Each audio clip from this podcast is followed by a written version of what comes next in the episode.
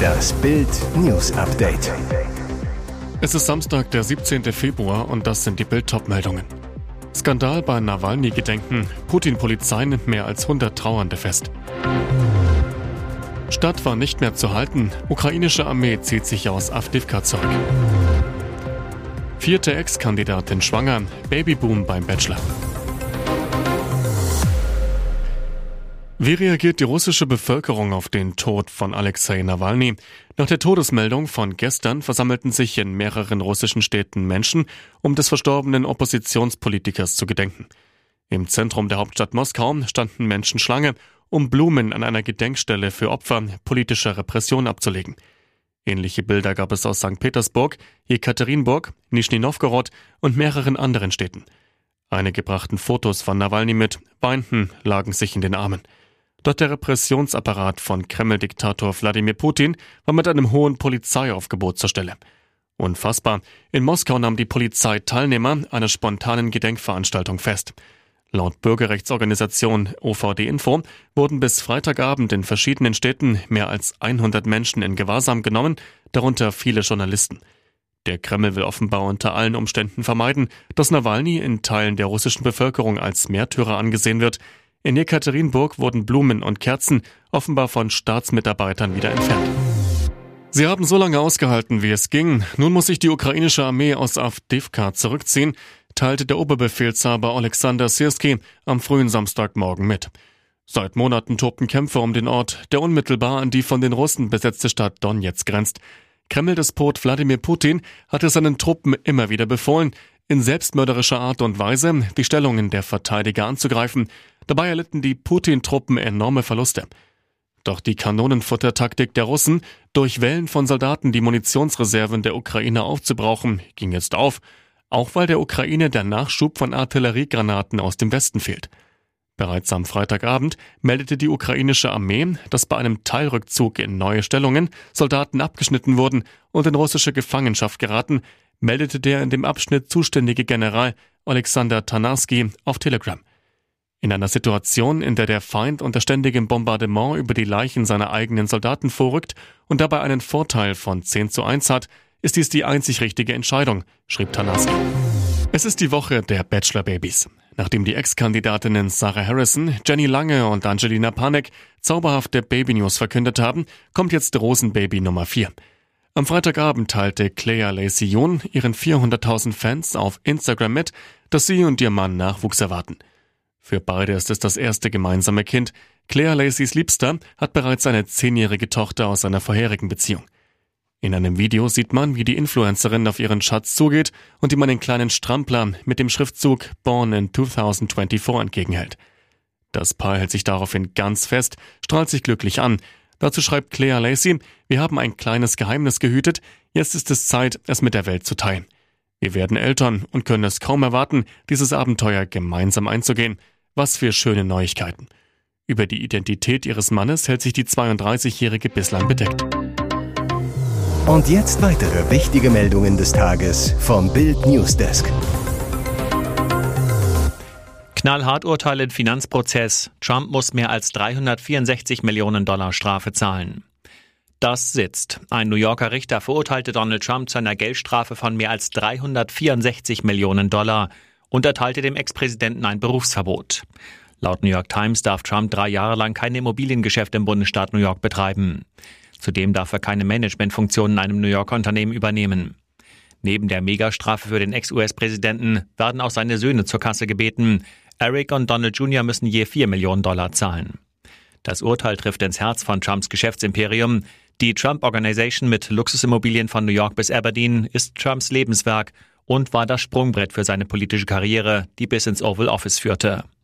Bei dem Urteil droht zwar keine Haftstrafe, doch die Justizklatsche ist für den Präsidentschaftskandidaten persönlich als alle anderen Prozesse. Trump protestierte lautstark gegen die Hexenjagd, wie er sagt. Er saß öfter im Gerichtssaal als erwartet. Trump war verklagt worden, nachdem er, so die Vorwürfe, Immobilienwerte absichtlich überbewerten ließ, um der Firma zu besseren Konditionen bei Banken und Versicherungen zu verhelfen.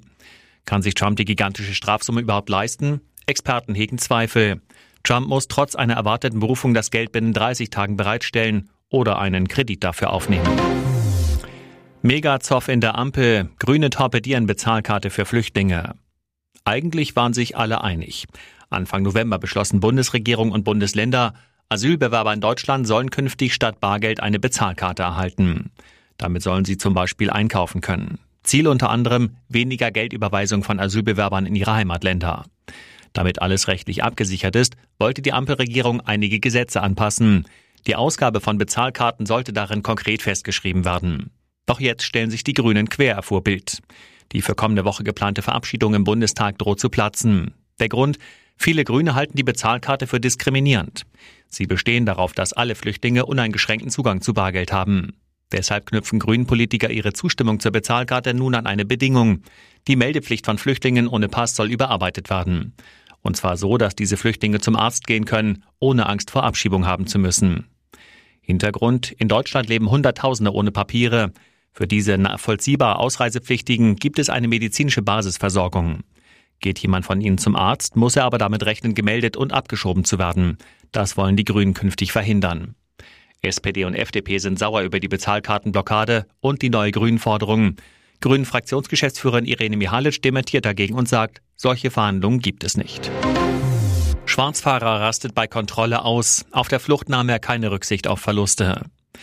In Graben-Neudorf in Baden-Württemberg hat eine Schaffnerin die Hölle auf Erden durchgemacht. Ein Schwarzfahrer prügelte die Frau am Dienstag krankenhausreif und urinierte noch auf sie. Und er wollte sie dazu zwingen, Heil Hitler zu rufen. Sie hatte ihn ohne Fahrkarte erwischt.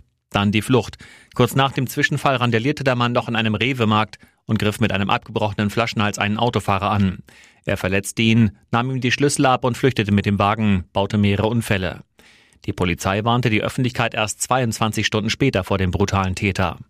Da war der 35-Jährige offenbar auf dem Weg ins 34 Kilometer entfernte Ettlingen. Gegen 17.08 Uhr brannte dort eine Gartenlaube. Für einen Hund kam jede Hilfe zu spät. Es kommt noch schlimmer. Eine Stunde später verfolgte der Mann ein 17-jähriges Mädchen bis in ein Fitnessstudio. Ein Kripo-Sprecher ergriff der jungen Frau trotz heftiger Gegenwehr in den Intimbereich. Als sie um Hilfe rief, wurden mehrere Personen auf die Situation aufmerksam und hielten den Beschuldigten bis zum Eintreffen der Polizei vorläufig fest. Ein Haftrichter wies den in Syrien geborenen Staatenlosen in eine Psychiatrie ein.